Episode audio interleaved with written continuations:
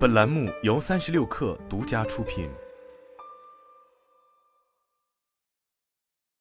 本文来自界面新闻。在持股美团的第十六个年头，红杉从万亿美团身上拿下了多少回报？七月十四日，港交所权益披露资料显示，七月八日，红杉中国减持了约两千一百零七万股美团股票，价值约三十九亿港元，持股比例由百分之三点一九下降到百分之二点八一。红杉上一次减持美团股票是两月之前，四月，红杉中国曾先后三次减持美团的股票，持股比例在四月二十九日降至百分之三点一九，此后五六月并无动作产生。按照五月六日美团收盘价计算，红杉中国的百分之三点一九持股大约价值两百七十六亿港元。从二零一九年开始，红杉中国在美团的持股比例持续下降。综合来看，历史上红杉中国的减持有两种方式，一种是非交易过户，即由基金管理人向有限合伙人及 LP 分配股票的方式，将收益给到投资人，并非主动售出；另一种是伴随着基金存续期即将结束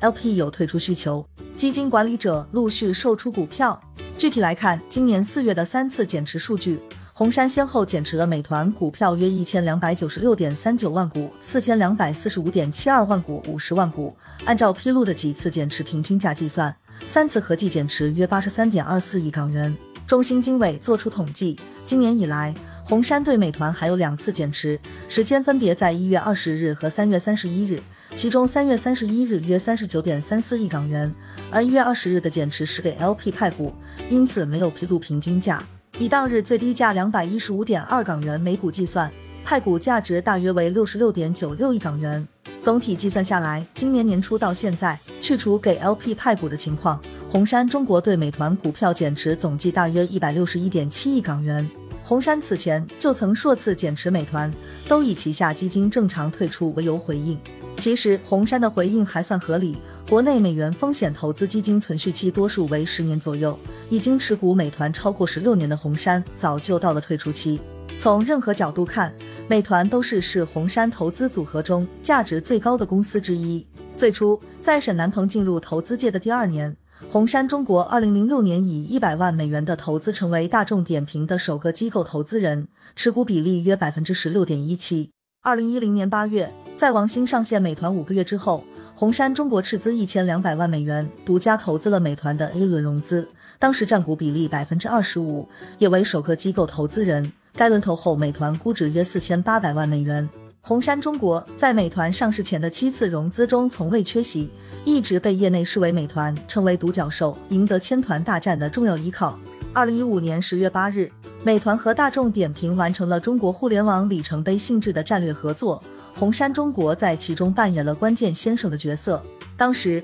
美团和大众点评的估值分别达到七十亿美元和四十点五亿美元。这桩资源整合进一步提升了美团的整体竞争力。二零一八年九月，美团在港交所成功 IPO，总市值达四千亿港元。上市前夕，红杉中国共持有美团百分之十一点四三六八的股份。二零一九年四月八日。红杉中国首次以向 LP 派股的方式减持了美团股票，但从表面看，红杉对美团的减持是从去年开始加速，但因无法得知红杉在美团的投资成本，以及多次向 LP 的派股无法直接计算为收益，所以尚且无法得知红杉的最终回报。界面新闻了解到，近年红杉将美团股份分配给出资方的比例，要比红杉主动减持的比例多出很多。据此前 The Information 报道。美团应该是红杉成立五十年来回报最高的投资之一，甚至足以和红杉美国在投资谷歌上的回报相媲美。不过，头部 VC 对互联网大厂的减持总会引发各界关注，并和企业在股票市场的表现联系起来。但中信建投今日发表研报称，美团基本面触底回升，头部机构减持退出无碍其长期发展。中信建投指出。看多美团的三大原因在于：第一，外卖到店酒旅基本盘竞争格局稳固；第二，美团优选是头部互联网公司中为数不多有较大概率跑通的新业务，有望成为美团的新增长曲线。第三，作为供给和履约在线下的互联网商业模式，本地生活业务对促进就业有较为积极的意义。在宏观经济面临较大压力的当下，预计以美团为代表的本地生活互联网公司所面临的政策风险敞口较小。对于主要股东红杉中国的减持，中信建投认为这属于一级市场基金正常的基金周期操作，是基于退出考量。在基金到期前予以减持，是私募股权投资行业的通行做法。得益于美元 LP 的高度稳定性，以二零零六年首次投资大众点评计算，红杉持有美团股票的时间已经远超普通基金的存续期限。这也说明基金管理人和 LP 对美团的基本面长期看好，长期以来并不急于退出套现。在经历了去年多次风波之后，今年以来美团股价继续经历波折。今年一季度，美团股价在暴跌和闪崩中度过。三月四日，美团股价收于一百六十四点八港元，创下一年之内新低，盘中跌幅一度超过百分之七，最低跌至一百六十一港元。而上次出现这一价位是二零二零年六月。进入二季度，受疫情影响极大的美团股价迎来持续反弹。四月，红杉对美团的减持正值美团的触底反弹之际。进入六月后，美团几次重回两百港元高点。截至昨日港股收盘，美团报收于一百八十二点五港元，上涨百分之一点一一，市值一点一三万亿港元。作为最后一只在六月公布业绩的大型科技股，一季度美团收入按年增长百分之二十五。